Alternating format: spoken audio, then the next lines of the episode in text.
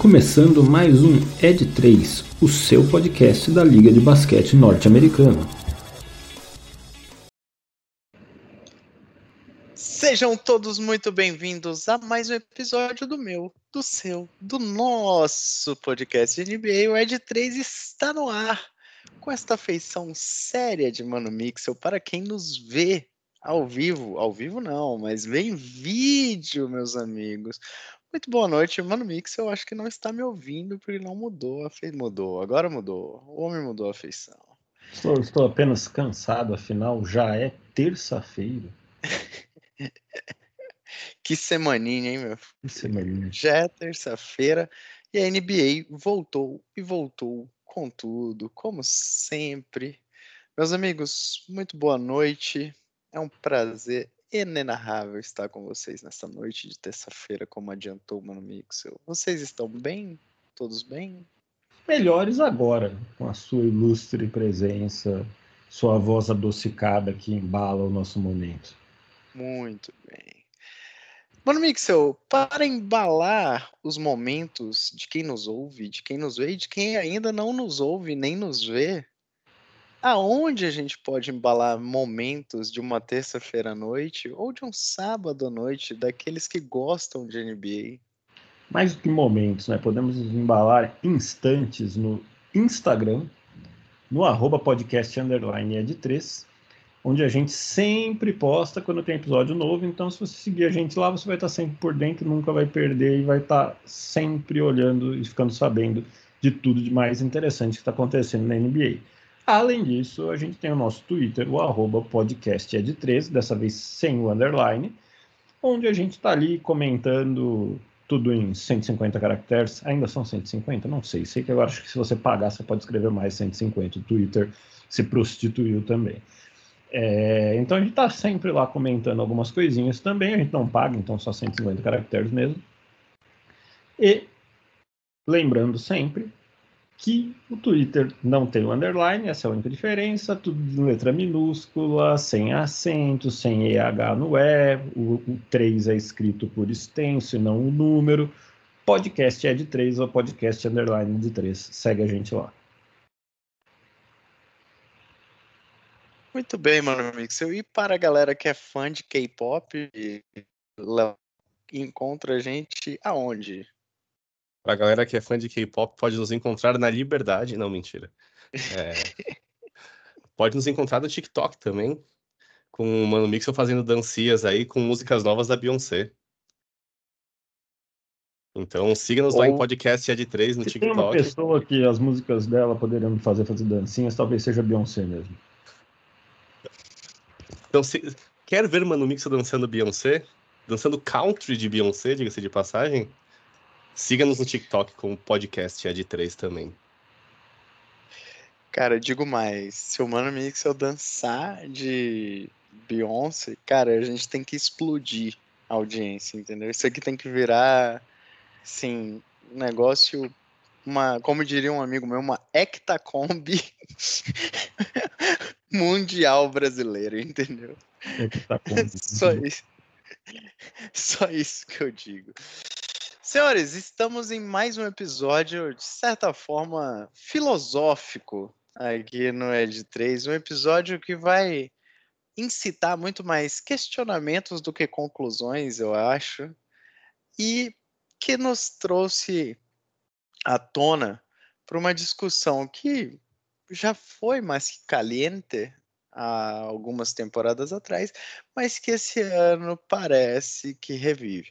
Apesar de no All-Star Game o time do leste ter vencido o time do oeste, né, com uma atuação aí quase sem erros de Damian Lillard, o MVP do, do All-Star Game, mas o que a gente vê na atual temporada e essa mesmo após pausa do All-Star ainda se percebe isso é um leste com um pouco menos de equilíbrio, enquanto um oeste muito mais acirrado e muito mais equilibrado de certa forma.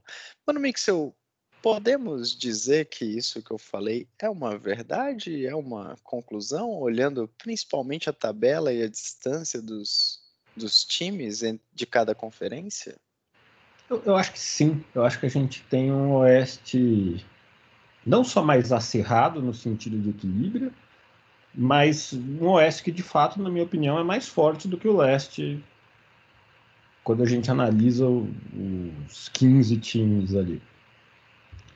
Acho que quando a gente compara os principais times de cada lado, a gente pode discutir momento na temporada, quão bem os times estão jogando, qual foi a história que os times tiveram na temporada, mas quando a gente compara ali os três primeiros do leste com os principais times do oeste, eu acho que eles falam a mesma língua, eles estão em prateleiras próximas, né? Acho que o Boston Celtics a gente não precisa nem falar, porque o time está liderando aí em vitórias, é, do ponto de vista de aproveitamento, o principal time da NBA nessa temporada. E de fato é um time muito forte, tem um elenco muito forte, tem profundidade, tem alternativas, jogam juntos há tempos, apesar do Marcos Smart ter, ter saído, mas ainda foi uma troca que até. A, troca não foi exatamente essa, mas os caminhos aí da off-season levaram o Boston Celtics abrir mão do Marcos Smart para ganhar o Porzingis, que no fim funcionou, e depois eles acabaram tendo a possibilidade de trazer o Drew Holiday ali, que para mim deixou o time ainda mais forte do que do que ele já era. É, e, e lembrando que era um time já muito forte, sempre muito bem na temporada regular. E quando a gente olha para Kevs, eu, eu, acho individualmente o Kevs muito bom, assim, a gente pode discutir um pouco o encaixe, mas individualmente o Kevs é muito bom o Bucks bate de frente ou leva até vantagem contra qualquer time da NBA, no ponto de vista de individualidade também, na minha opinião. É, perdeu um pouco de profundidade, a gente pode discutir ajuste com o Lillard, mas enfim, são times muito fortes, são times da primeira prateleira, e a gente pode discutir momento desses times, quão bem eles estão ou não na temporada. Só que, para mim, desses três para o resto do leste, existe um abismo. É, Knicks não está no mesmo nível, o Sixers conseguiu ficar por ali muito nas costas de mais uma temporada espetacular do Embiid. Acho que não tem nenhum jogador na NBA que a franquia tenha uma dependência tão grande dele. Talvez Dallas do Luca Doncic, mas enfim.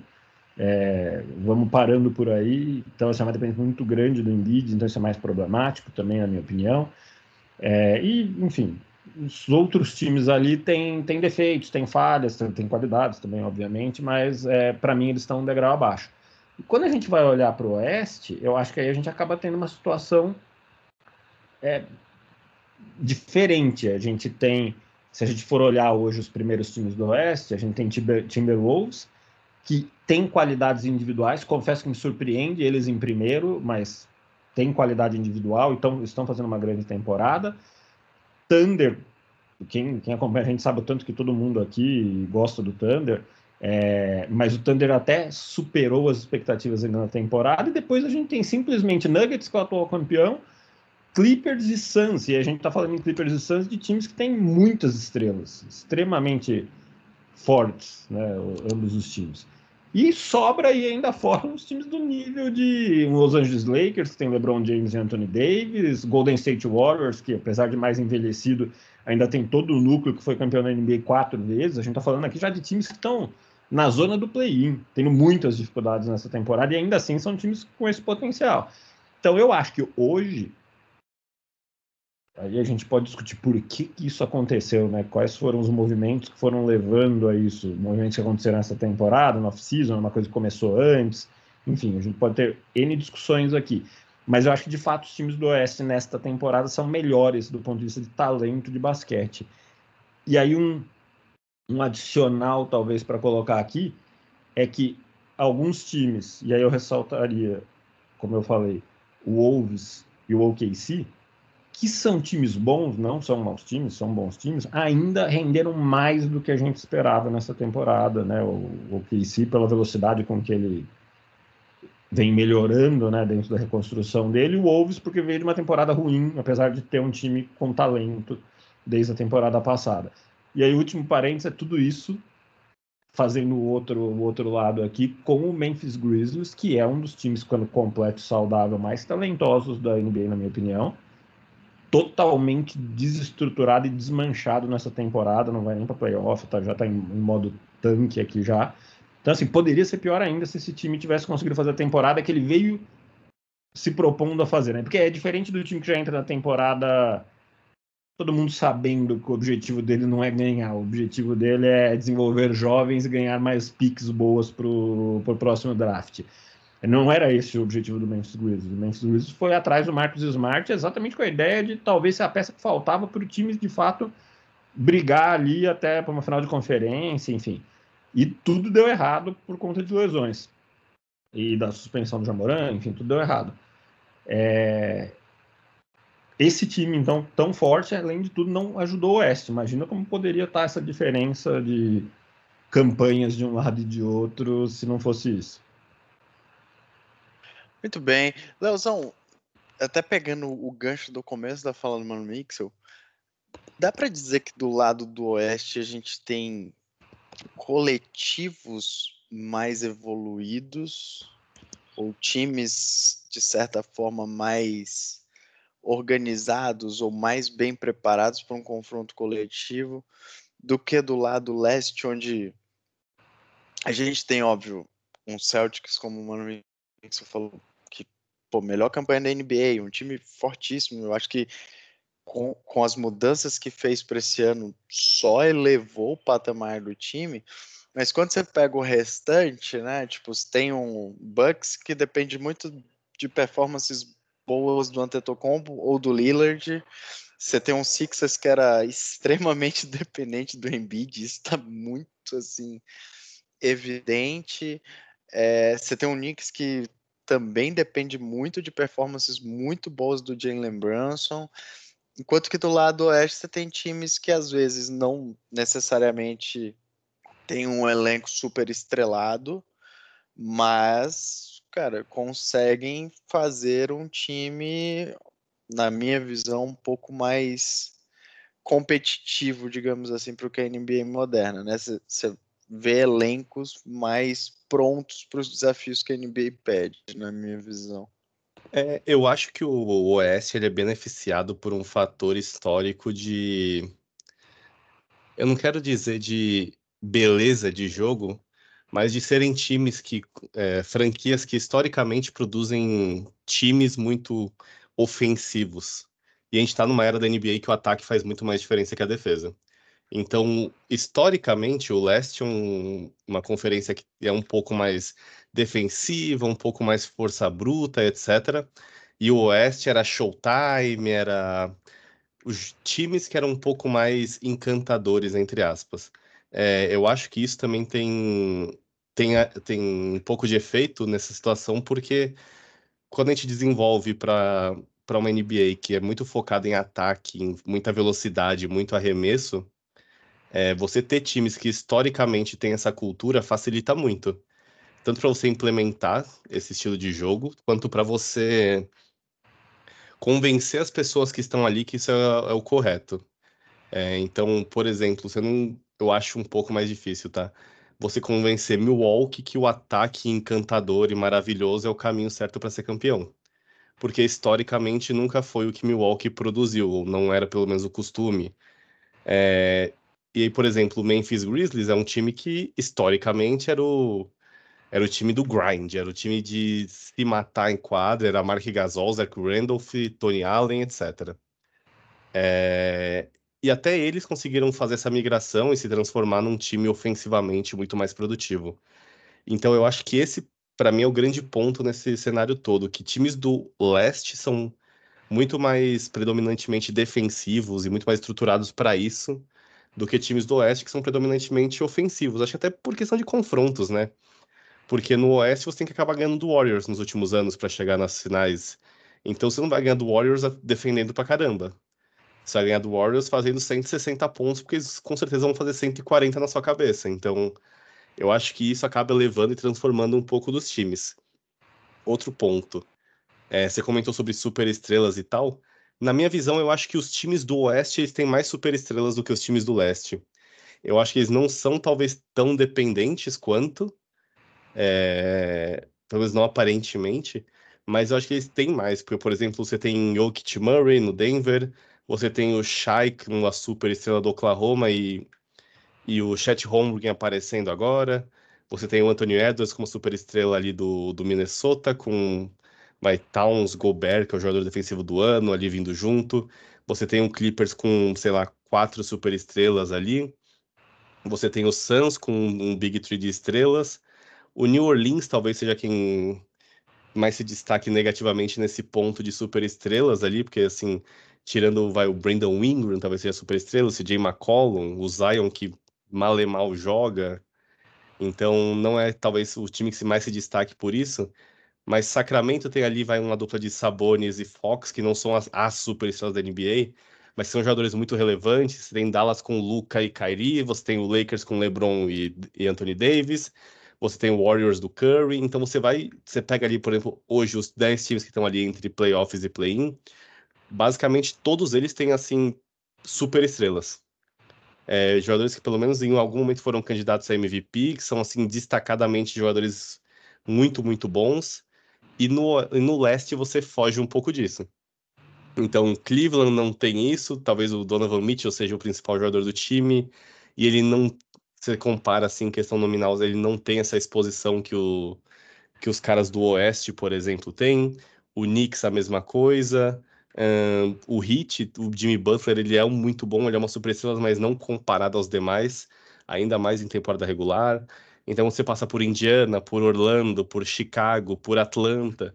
Eu acho que assim, tirando Filadélfia, Milwaukee e Boston, talvez não tenha um nível de superestrelas que se equipare no Oeste é, nessa questão. Então eu acho que esse combo todo vai, vai afetando é, o desenvolvimento da, da conferência. É, eu não sei o quanto. Aqui nós se discutia muito tempo atrás que era que a final ia ser, ia ser Cleveland contra Golden State, não importa o que ninguém fizesse. É, eu sinto que o Oeste sucumbiu perante isso e algumas franquias meio que aproveitaram e falaram: tá bom, vamos fazer um rebuild aqui, a gente não vai ganhar do LeBron mesmo e já era isso. Enquanto algumas franquias no, no Oeste falaram: não, a gente, ganha, a gente consegue ganhar do Warriors sim. E começaram a puxar o bonde de fazer times que talvez fossem um pouco mais competitivos. E aí eu acho que esse é o grande problema da NBA, que a NBA talvez tenha que tratar um pouco mais de cuidado, porque é, times que largam mão da temporada, como no, no leste a gente tem pelo menos três ali que gritantemente desde o começo da temporada não tinham a menor chance de fazer nada, eles afetam como um todo a conferência. Porque se você joga, por exemplo, oito jogos contra o Pistons, você não se desenvolve nada não tem absolutamente nada que o Pistons faça que consiga trazer para o seu time algo novo, um, um desenvolvimento. Ontem quase, quase perdeu. É, mas aí o Knicks também já mostra também a fragilidade do time, né? Mas assim, eu acho que quanto, quanto piores times você tem, ainda mais nesse modelo de NBA em que você enfrenta muito mais vezes os times da sua conferência, acaba dificultando o desenvolvimento dos times bons também. É, o Celtics, beleza, tá, tem lá quase 80% de aproveitamento, sabe? Se eu não me engano, dentro da conferência eles devem ter 85% de aproveitamento. Então, o quanto o Boston Celtics é realmente esse time dominante e o quanto ele só jogou, sei lá, seis vezes contra o Wizards, três, quatro contra o Hornets, mais quatro contra o Pistons, e o quanto isso afeta também esses times dos playoffs.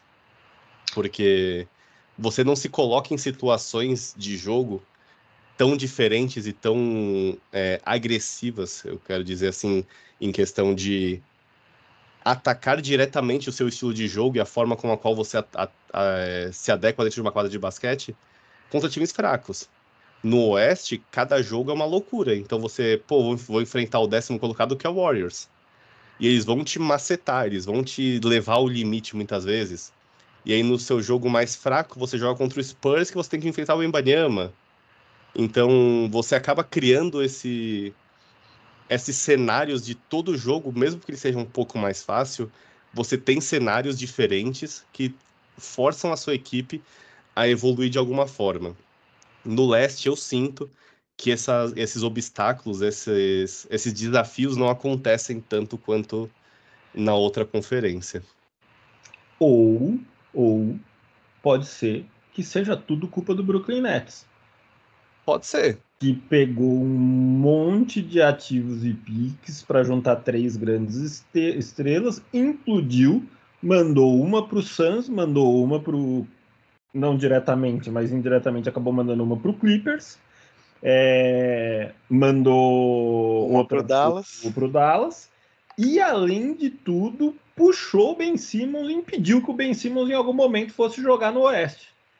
Então, assim, tem uma grande parcela aqui nessa contribuição aqui, pode ajudar aqui a explicar as coisas, o, as desventuras do Brooklyn Nets. Ah, então eu acho que a gente pode encerrar o episódio aqui e colocar no, no título: A culpa é do Brooklyn Nets. E acabou. Ótimo, ótimo título, mas, mano, Mixel fazendo uma teoria bem parecida aí como a que o Cristiano Ronaldo foi a origem de toda a derrocada do Botafogo no ano passado. a diferença é que isso não é uma teoria, isso é uma realidade. É, isso é. que eu ia falar. O Cristiano Ronaldo só não vê quem não quer. Efeito borboleta. Mano, Mixel, acho que, cara, eu gostei muito desse ponto que o Léo falou, porque realmente, quanto pior a concorrência, geralmente pior vai ser o desenvolvimento da, dos times, né? Ou você vai ter um, um, um time que vai, né, descolar muito, como é o caso do Celtics nessa temporada, descola até inclusive em relação aos times do Oeste, é, quanto mais do, dos times. Mas quando você olha para o leste hoje, assim, principalmente pegando isso, acho que o, o que o Léo trouxe, né? Você tem Wizards, Hornets e Pistons muito mal, muito mal, né? São, são times que realmente. O Pistons a gente até ainda tinha uma esperança antes de começar essa temporada, mas acho que vai ficar para a próxima essa esperança. Mas o que dá para. Vai ter que trazer um monte de estrela de volta, vai ter que draftar o filho do LeBron para trazer o LeBron para o leste. O que fazer? Pra... Porque, por exemplo, Vamos esquecer o Celtics aqui. Minha pergunta para vocês. Ex-Celtics, os outros times, os outros 14 times da Conferência Leste, têm chances de ser campeão na NBA? Olha, para você, Mano Mix. É, tem vários jeitos de analisar isso, né? É, eu acho, como eu já disse, que são times mais fracos do que os do Oeste, na média da comparação. Por outro lado, se eu fosse, por exemplo, Miami Heat da vida e tivesse no Oeste, eu ia estar falando, caramba, quer dizer que se eu chegar nos playoffs, o que pode não acontecer, porque estamos vendo aí o Warriors em décimo, eu vou ter que jogar com três destes times, outros times aqui, ganhar de todos eles séries de playoffs, para ir chegar na final e pegar o melhor do leste. Vai ser difícil ser campeão. Quando eu olho para a situação atual do Heat, Vamos pegar o que o Heat fez na temporada passada. O Heat encarou times que até eram teoricamente superiores a ele, né? principalmente o Bucks e o, o Celtics, mas eram times que tinham falhas exploráveis, coisa que o Heat sabe fazer muito bem. Falhas essas que foram exploradas e foram decisivas para os séries de playoff. E levaram o Heat numa final da NBA que este ano não seria possível com o parênteses que eu acho que a diferença entre o Oeste e o Leste era bem menor no ano passado. A gente tinha no mínimo um Sixers a mais muito forte e outros times do Oeste que não foram tão fortes assim. E aí era, era o outro ponto que eu, que eu queria puxar aqui, né? Eu acho que é uma questão situacional. Eu não acho que é algo histórico e que vai durar por muitos anos. Não, putz, talvez ano que vem a gente já veja um cenário totalmente diferente difícil responder o que precisa acontecer. Alguma estrela sair do, do oeste para o leste, isso ajuda. Algum dos vários jogadores draftados no leste conseguir desabrochar e se tornar um, uma grande estrela, isso ajuda também. É, provavelmente uma soma aqui de várias coisas pode levar a um, a um cenário diferente. É, então eu, eu, eu, eu, concordo com o ponto do que o ponto do Leozão existe, de que jogar contra times fracos dificulta o desenvolvimento, mas eu não acho que é por isso que o leste está assim. Isso precisaria ser uma situação instalada por muitos anos para levar isso. E assim, putz, analisando, assim, precisaria talvez fazer essa análise com calma, mas eu não acho que historicamente sempre os times do leste foram piores. Né? No, no, estamos falando, obviamente, dos últimos tempos. Né? É, até acho que se eu fosse pegar aqui o período de 10 anos, é, acho que teve mais dominância do Oeste, muito por conta do Golden State Warriors, que nesse período ganha quatro títulos. Então, 40% de todos os títulos disputados ficaram com o Golden State. E, e, aí, talvez aí é uma parte da, da fala do Leozão que eu concordo muito, né? É, voltando para a questão do playoff. Os times do Oeste passaram os últimos anos sabendo que se eu quiser ser campeão, eu tenho que chegar nos playoffs e derrubar a maior dinastia da, do século. É, cara, que mais eu posso fazer para aumentar um pouco a minha chance? Onde que eu posso buscar mais alguma vantagem, mais alguma oportunidade? Como que eu me preparo para jogar contra um estilo de jogo que acabou se tornando dominante na NBA? Então não serve a preparação não serve só para encarar o Warriors, ou pelo menos os aspectos do estilo de jogo, né? Eu acho que ninguém joga como o Warriors jogou na NBA. Acho que nem o próprio Warriors hoje consegue jogar exatamente do mesmo jeito. É, e não falo nem de qualidade, eu falo até da forma de jogar, que eles tiveram que se adaptar um pouco por N limitações.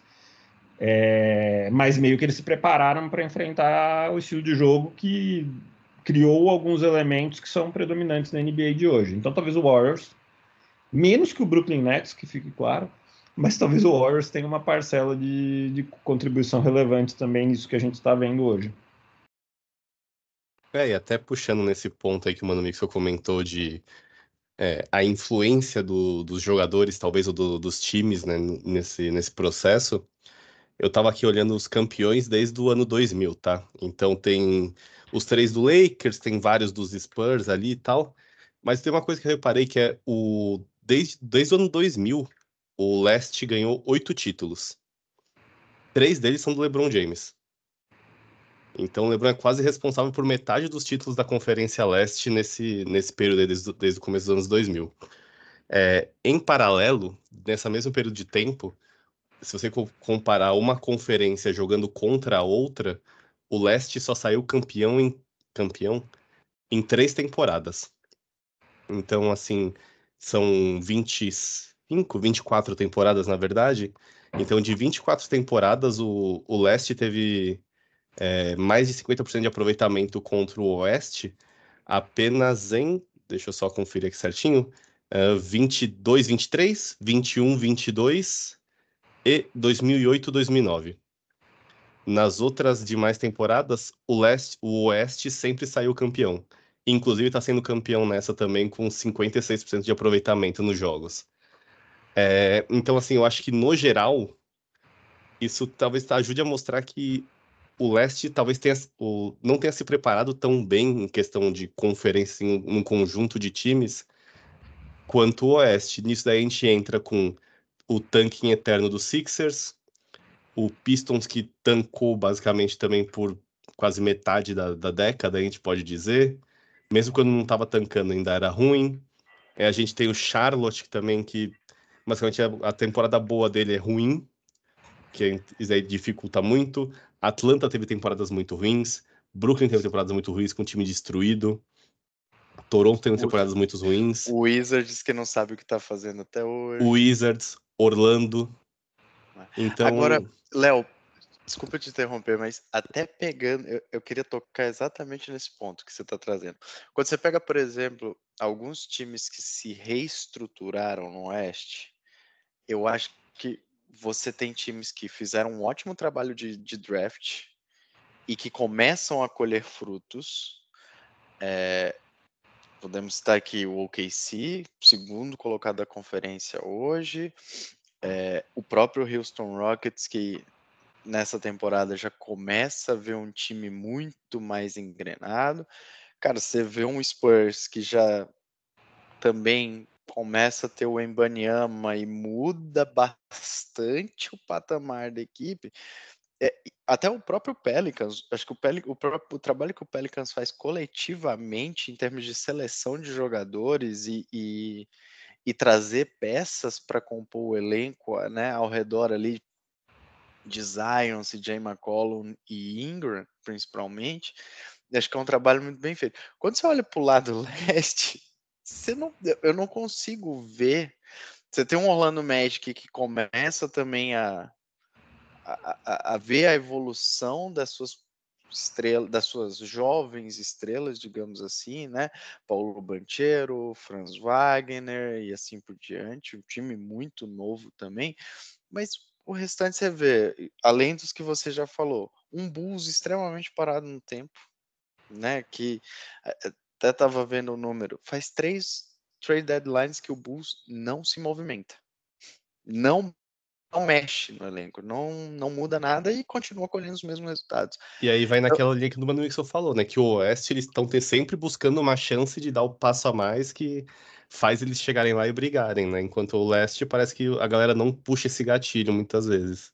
Exato. Então, então assim, eu queria até pegando isso, tipo, quando você olha para, beleza, essa temporada a gente né, já tá chegando mais pro fim dela, faltam 20 e poucos jogos.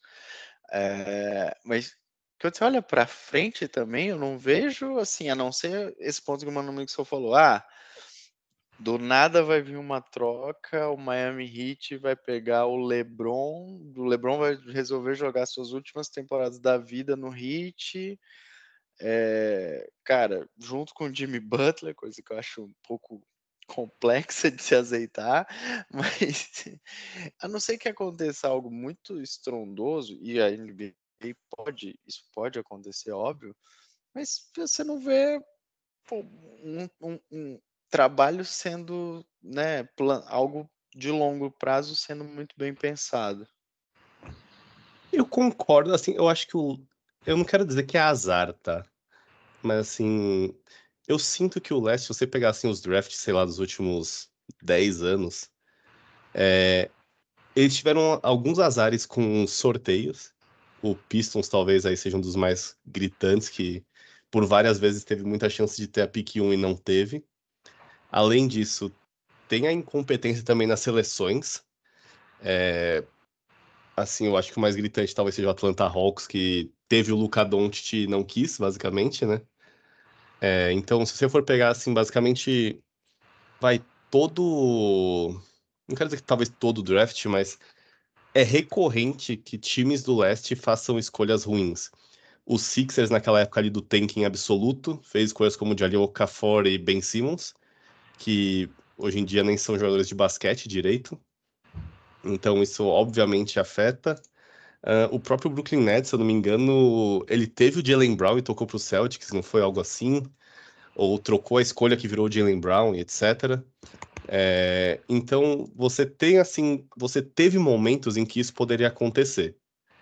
Mas aí eu acho que, número um, não deu sorte com a bolinha, número dois, fez escolhas muito ruins. Charlotte tá aí também para mostrar que talvez não seja as melhores escolhas do mundo aí que a galera do leste faz em comparação a que o, a que o oeste faz. É, isso dito, eu tenho sérias dúvidas sobre essa, essa parte de projeto, porque é, pareamento por espelhamento, sabe? Então, o Warriors virou o super time da NBA fazendo isso. Então, todo mundo que enfrentava ele tentava replicar. É, tanto que alguns, alguns assistentes do Warriors estão rodando pela liga aí, fazendo esse projeto também em outros lugares a maioria desses lugares é no oeste. É, é mais fácil, acho que, para todo mundo, né? Talvez aqui teve óbvio o caso do Luke Walton indo para o Lakers, por exemplo, talvez seja o mais gritante, assim, mais direto, entre aspas. Mas tanto coaches quanto é, assistant offices, etc., eles rodam por times do Oeste também, implementando a mesma filosofia e etc. Então, eu acho que muito do que o que o Mano Mixon falou, ele faz muito sentido de o Warriors ditou o ritmo do Oeste. E basicamente quem ditou o ritmo no leste nesse mesmo período de tempo foi o LeBron, não foi o Cleveland. Foi o LeBron.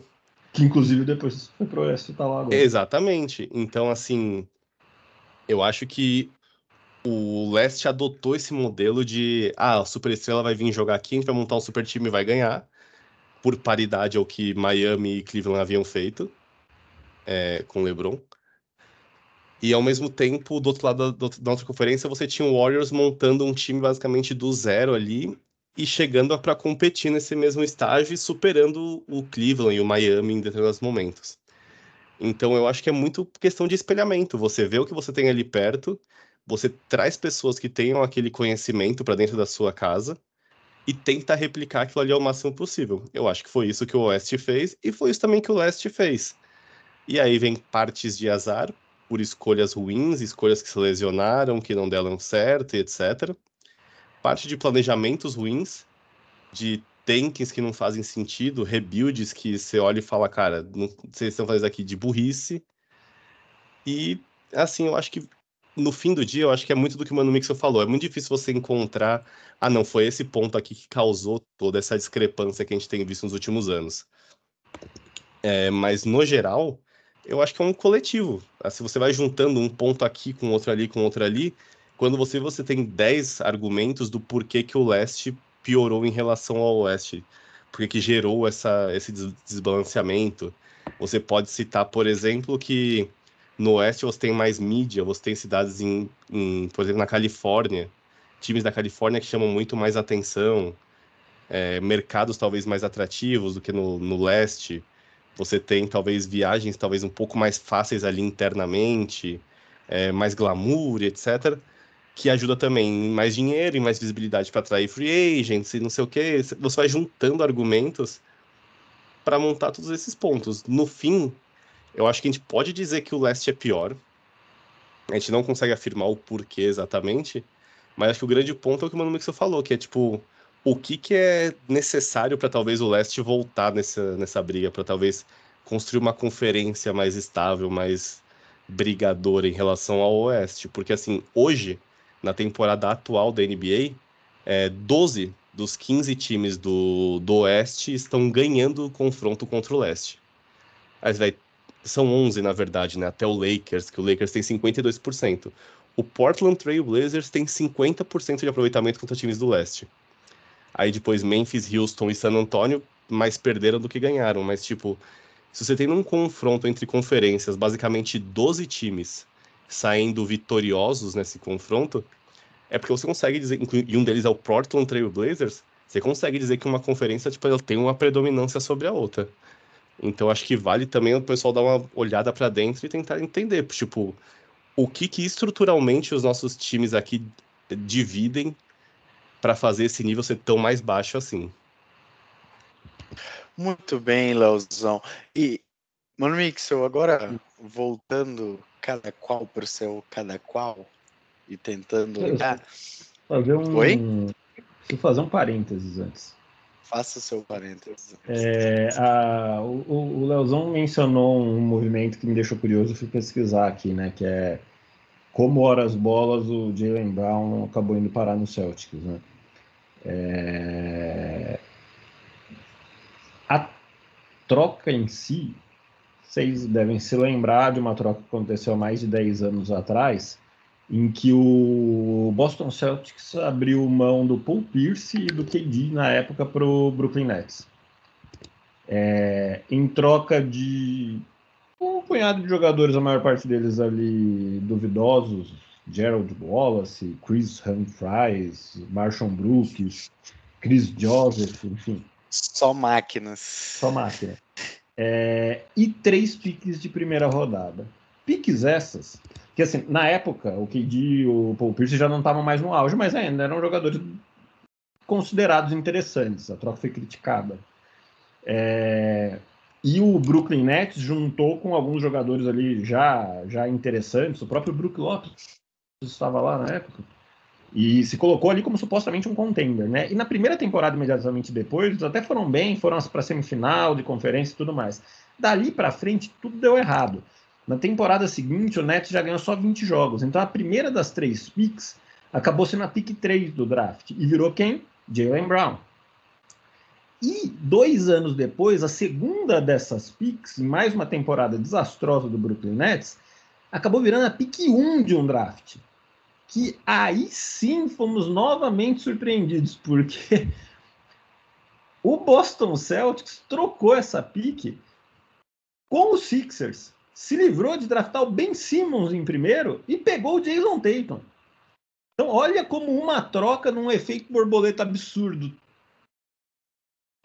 tornou o Boston Celtics um dos melhores times da NBA moderna e o Brooklyn Nets, como se já não bastasse ter sido sacaneado nessa história toda, ainda acabou pegando o Ben Simmons do Sixers depois. Ou seja, é a desgraça da desgraça da desgraça. Tinha que dar Absolute errado. cinema. Exatamente. Realmente, realmente chegamos à conclusão que a culpa é inteira do, do Brooklyn Nets. É isso. Voltando ao ponto inicial caso, do episódio.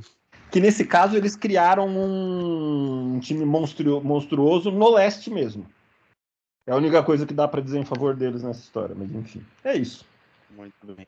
Mas, mano, Mixel, o que eu ia te perguntar e, e passar a bola para você é: beleza, a gente viu que né, tem essa. O Léo, acho que esse ponto da, dos 11 times do Oeste tem uma vantagem né, em termos de vitória, de campanha contra os times do leste é super importante. Mas vamos olhar para cada uma das conferências eu vou começar pelo oeste.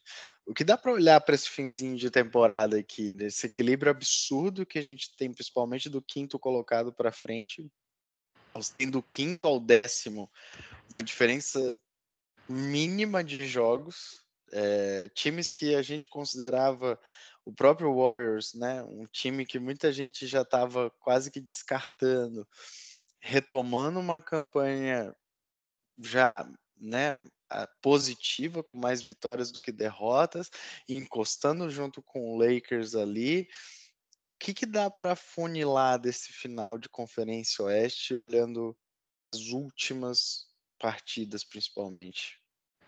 Cara, é, acho que primeiro é, é difícil prever exatamente como vai terminar aqui a conferência, porque a gente tem pelo menos dois grandes blocos onde tem um equilíbrio muito grande, que é do primeiro ao quarto. Então, assim, o que dá para prever? Eu acho que não vai escapar muito da gente falar que os times com mando de quadro vão ser Timberwolves, Thunder, Nuggets, Nuggets e Clippers. Esses caras vão ter mando de quadra.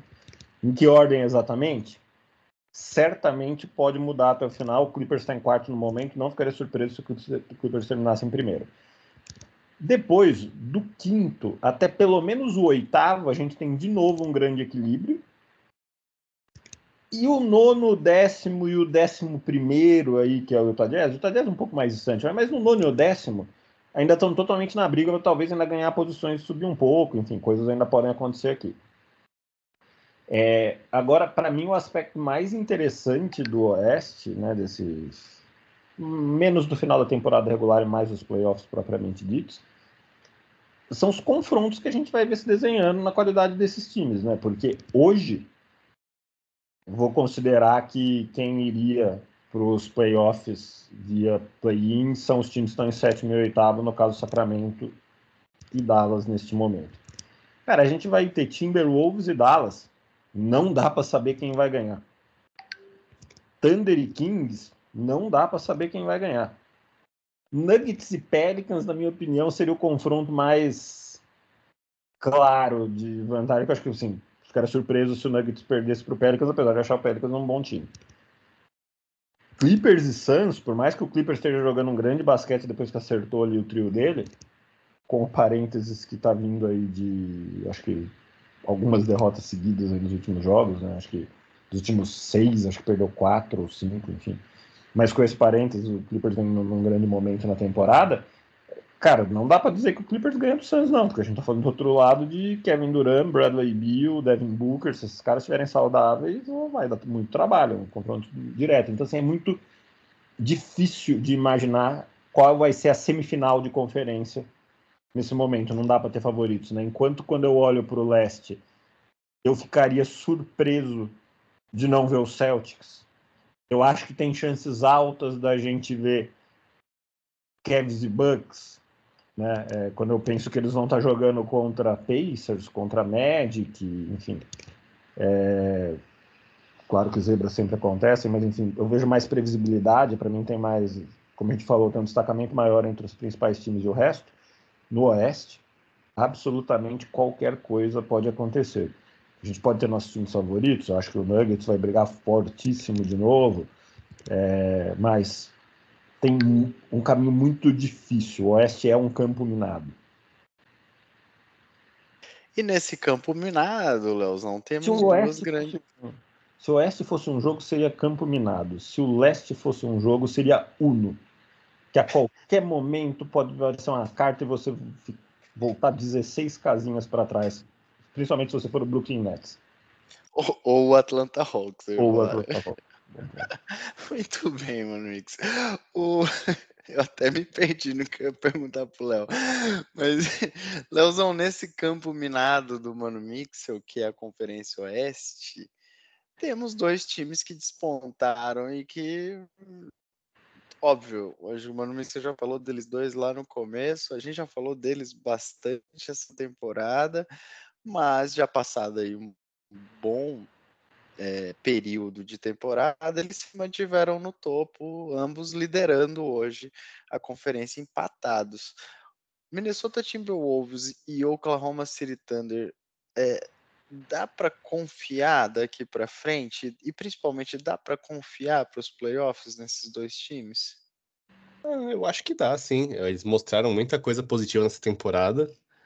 Uh, uma evolução acho, gritante, né? Porque foi a temporada passada do de ambos. Assim, tem sempre aquele medo de ser um time que, no caso do Oklahoma, que basicamente são crianças jogando, né? Então você sempre corre aquele risco de como eles vão reagir nos playoffs, como eles vão reagir se, por exemplo, vai joga o primeiro, a primeira série contra Sacramento que seja e perde de 20 o primeiro jogo em casa dos playoffs, sai 1 sai um a 0 atrás na série. Como é que esses caras reagem no segundo jogo, sabe?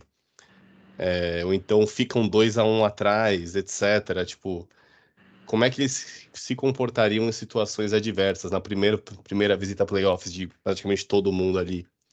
É, Minnesota a mesma coisa, assim, é um time que se ajeitou muito na temporada passada para essa, ainda tem fragilidades muito gritantes, especialmente ofensivamente. É, e aí, como é que esses caras vão reagir se, uh, se o ataque não, não funcionar direito, se a defesa não funcionar direito num jogo? É, então, sempre surge esse medo, porque assim, são, são dois times que, tecnicamente, até a temporada passada, não eram contenders, né? Então, como é que eles se comportam nessa situação? É difícil dizer, a gente nunca vai saber até a hora que eles jogarem efetivamente. Mas eu acho que são times confiáveis, sim, pelos que eles têm mostrado no, nessa temporada. É, dito isso, eu acho que o Denver ainda é o time mais forte do Oeste. É o time mais confiável, pelo menos. É o time que eu vejo que se uma série for para sete jogos, é um time que sabe o que fazer para ganhar o sétimo jogo. Eu não sei se, por exemplo, Oklahoma, Minnesota sabem. Eu não sei como é que o Clippers se comportaria nessa situação. É, porque aquele negócio. É um problema que eu acho que o Clippers. Eu espero que não tenha, tá? porque time bom que se esfacela é muito triste. Mas é, é um problema que times como Clippers e Suns talvez possam sofrer, que é se o mundo estiver acabando, se for o jogo da vida, o que, que vai acontecer com esse time? O Kawhi vai chutar 35 bolas no jogo e o Harden vai achar ok? O Duran vai chutar 35 bolas no jogo e o Booker vai achar ok? É, porque é aquele negócio, esses caras, quando eles começam a não chutar 5, 6, 7 bolas seguidas, você, o time vai para ataque, você dá um passe de lado, alguém faz uma jogada e arremessa. Aí outro cara faz uma jogada e arremessa. E você fica lá sem fazer nada, você automaticamente descompensa na defesa também. É, talvez seja o maior problema de times cheios de estrelas, que é você conseguir equilibrar todo mundo dos dois lados da quadra. Então, nessa juntando todos esses fatores, para mim o Denver é o time mais confiável, é o time que sabe o que fazer para ganhar. Dito isso, eu não acho que o Denver vai chegar na final da NBA esse ano. Apesar de ser o time mais confiável para mim. Porque foi o que o Mano Mixel comentou durante lá o, a nossa discussão, que é o que o Heat fez ano passado, temporada passada, e de como você encara os playoffs olhando pelo, pelo Oeste. É, vou dar um exemplo de. A gente falou do Heat, mas o que o Lakers fez na temporada passada. Que ganhou do Seed 2 lá, que era o Memphis, depois foi lá e ganhou do Warriors, e aí, de repente, o Denver na frente, e aí era um, um muro só grande demais para escalar. É, eu acho que o Denver ele, talvez não seja mais tão dominante quanto ele foi na temporada passada. É, tanto o estilo de jogo dele quanto o nível das atuações não é não é mais novidade, já são coisas mais bem estudadas e mais bem talvez combatidas pelos outros times. E eu acho que o Denver está numa posição agora que é talvez dar um gás final nessa, nesse fim da temporada para tentar pegar esse mando de quadra e ficar em primeiro lugar. Por quê? O mando de quadra foi muito importante para Denver na temporada passada. Foi o que levou o time até as finais, basicamente. aquela força de começar bem as séries, abrir 2 a 0 e já meter uma pressão gigantesca, que você que o Denver não ter isso nessa temporada pode afetar negativamente. Então, para mim, no Oeste, esse é o grande ponto para esse fim de temporada. Dentre os quatro times que estão ali liderando, o Clippers está um pouco atrás, mas ainda acho que está nessa briga. É quem vai conseguir esse mando de quadra pro, os playoffs, para quem vai conseguir, tipo, não só o mando de quadra na primeira rodada, que isso daí, sinceramente, não acho tão relevante. Mas quem vai conseguir, por exemplo, jogar a final da, do Oeste em casa, quatro jogos. Porque no fim do dia, esses caras são tão parelhos que você jogar dois jogos em casa e ganhar os dois por um ponto já te dá 90% da série, porque você gera uma pressão psicológica no seu adversário enorme. Então eu acho, na minha visão, o quem sai na frente no Oeste é quem conseguir essa primeira vaga. E eu acho que tem um ponto, Léo, na minha visão no Oeste, mais físico. O que, que eu quero dizer com isso? É, eu não tenho esse número aqui, mas pegando um pouco do, dos times, por exemplo, é,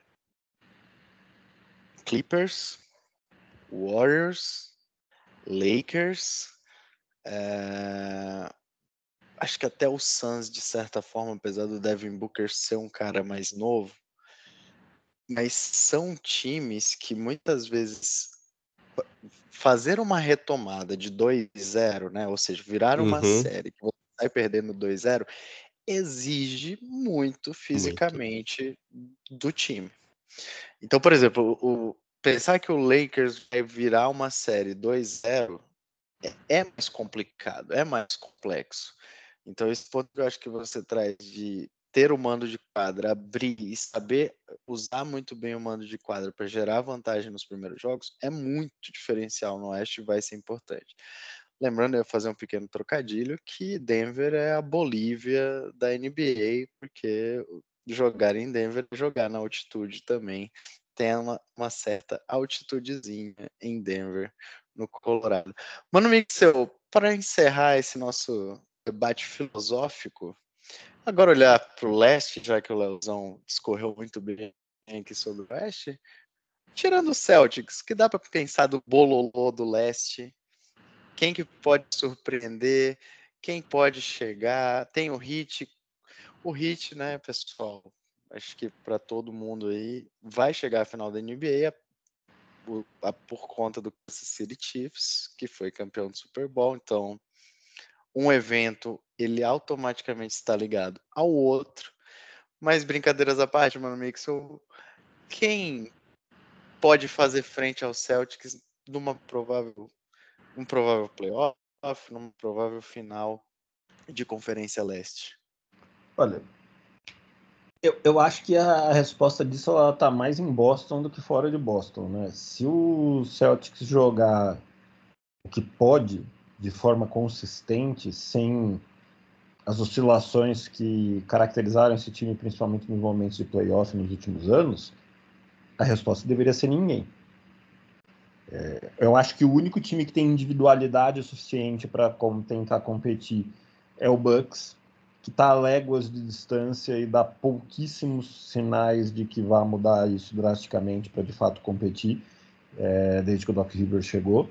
É, se o time tava, tinha problemas antes, e tinha, é verdade, apesar da, da demissão do Griffin ter alguns pontos polêmicos, eu não, nem acho que ela necessariamente está errada, que de fato haviam pontos para cogitar interromper o trabalho. É... Depois do Doc Rivers, o que já não era bom piorou. Essa é a verdade. É... E eu acho que os outros times têm ainda mais problemas. Né? Então, se fosse para falar alguém que eu acho que pode surpreender, é... eu acho que o Bucks seria a surpresa menos surpreendente, né? uma surpresa que eu consigo enxergar de alguma maneira qualquer um dos outros, e qualquer um mesmo, inclui Cavs aí, Knicks, enfim, quem vocês quiserem, para mim seria muito surpreendente. O parênteses que a gente pode fazer. Um time que desafia a lógica ano após ano, e aí no, no Rafa Verso aí a gente tem essa conexão aí entre é, final da NBA e Super Bowl. Que é o Hit, né? Mas assim, o Hit era pro Hit ter chegado no, na final do ano passado? Gente, de verdade, não era. O Hit quase não foi para os playoffs. O Hit teve grandes dificuldades para ir para os playoffs. Perdeu o primeiro jogo do play-in, foi ganhar o segundo jogo para conseguir para playoff.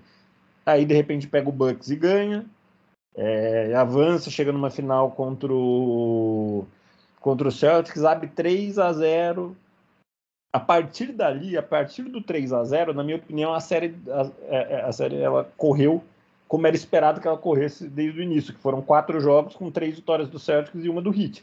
Só que o Celtics tinha se colocado numa situação em que bastava perder um jogo para ser eliminado, enfim. Então, assim, putz, eu, eu, gosto muito da hit culture, do Spolstra, de, de vários dos jogadores que, que estão lá, mas não era para eles conseguirem fazer tudo isso com o time que eles têm. O time não é bom o suficiente para isso, nem de perto. É, então, assim, voltando, o Celtics deveria ser soberano no leste numa temporada em que o Bucks vai tão mal. Né? Se o Bucks estivesse bem, para mim os dois brigariam quase que em pé de igualdade. Enfim. Mas com o Bucks mal, o Celtics deveria ser soberano. Então, podem botar seu dinheiro no Celtics. O Celtics nunca desaponta. Agora tem o ponto de interrogação, né, mano, Mix? Eu tô também enorme do lado leste. Se o Embiid volta para os playoffs, que aí eu acho que, né? Putz, eu, eu acho assim, sem o Embiid, Sixers cai imensamente, né? Como eu mencionei já, eu acho que ele o Doncic são os dois jogadores da NBA que mantêm as franquias reféns, praticamente. É... Mas eu acho que sem o Embiid o Sixers não iria nem para playoff, provavelmente. Não é que todo mundo é ruim lá, eu gosto muito do Max, por exemplo, mas putz, não iria, não iria nem para playoff, na minha opinião. Eu ia brigar por play-in, enfim, alguma coisa do tipo. Com o Embiid, esse time melhora drasticamente. Mas eu acho que mesmo com o Embiid, para mim, não é um time que deveria fazer frente para o Celtics. Como, como não fez. Talvez numa situação em que o time individualmente fosse melhor. Não sei. A gente pode. Se o time era melhor com o Harden ou não, pode ser tema para outro podcast, porque o assunto é longo.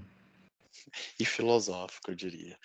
O Sixers vem de, nos últimos 10 jogos, três vitórias apenas. E olha, a distância dele para o Magic é de um jogo e meio só. Então. Pode dar ruim. Abra o olho, Philadelphia 76. A distância para o Bulls já é um pouco maior, mas aí já é entrar na zona do, do play-in, que tudo pode acontecer, inclusive nada. Meus amigos, considerações finais de vossas senhorias neste episódio filosófico e, olha, gostei bastante do, do debate. Sempre um prazer inenarrável, Rafael Medeiros. Essa consideração, é consideração final. A consideração, a consideração final do Mano Mix é uma, é uma declaração, na verdade. É, né? que, que, vou, vou, fazer uma consideração final, ficar jogar aqui um negócio que a gente não precisa discutir, mas que é interessante. Quem diria que ia chegar um momento em que Clay Thompson ia perder a titularidade no Golden State Warriors? De fato, os Splash Brothers estão acabando. E, e mais do que quem diria, né? Acho que consenso de quase todos, inclusive da, da comissão técnica do Warriors, que é merecido, né? Total. É, mano, Mixel. Chegou aí a vez de Poziensk. A idade chega para todo mundo. Né? É, é, Kuminga e, e, a, e Gui Santos, né? Esperamos aí que Gui Santos comece a frequentar mais esse time do Warriors também. Leozão, a décima posição do Warriors é só uma resposta ao fato de Gui Santos não ser titular. Apenas. É. Não, minha consideração final é que, apesar de a gente ter discutido a briga por, pela primeira seed do Oeste, a briga por play-in para mim tá sendo muito maluca, porque é muito time bom tentando não ficar nesse play-in desesperador e o New Orleans Pelicans ali no meio conseguindo se salvar, não sei como. Então fica Cara, aí um, um salve pra galera de New Orleans, porque não faz sentido algum esse time ser sexto é, colocado. É bom. O Pelicans, e o Pelicans está saudável esse ano. Vou até falar baixo para não estar, mas o Pelicans saudável é muito bom, na minha opinião. Mas, mas a diferença entre esses quatro, Suns, Pelicans, Kings e Dallas, é, é tipo assim, um jogo. Um jogo Uhum. que um perde ou ganha, tipo, muda drasticamente a colocação dos quatro, assim. É um negócio muito surreal. Muito surreal. E um ponto só sobre esse fim de temporada. é, na minha visão, esse fim de temporada aqui vai arregaçar a off-season da temporada que vem, tá? Porque se o Suns cair nesse play-in aqui, joga, sei lá, um jogo contra o Mavericks, perde, joga o outro contra o Lakers, por exemplo, e perde também, esse time vai pro saco inteiro. É a mesma coisa no leste com Atlanta, que vai pro saco inteiro. Acho que Chicago também se despedaça. Então, esse play-in pode ser o coveiro de vários times aí na NBA. É que o Chicago ele é um time, o nível de incompetência que existe naquela franquia, eles nem se despedaçar eles conseguem. Eles ficaram tentando a temporada inteira trocar o Lavine, o Lavine machucou e eles não trocaram. O Lavigne é o Rames Rodrigues do Chicago Bulls. mano. A diferença é que o Rames Rodrigues é bom de verdade.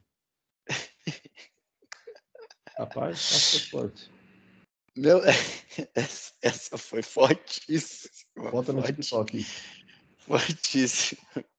Léo, né? Léo, Léo diz. Léo dispara. Rames Rodrigues. Rodrigues é bom de verdade. Meus amigos, esse foi mais um episódio do meu, do seu, do nosso podcast de NBA.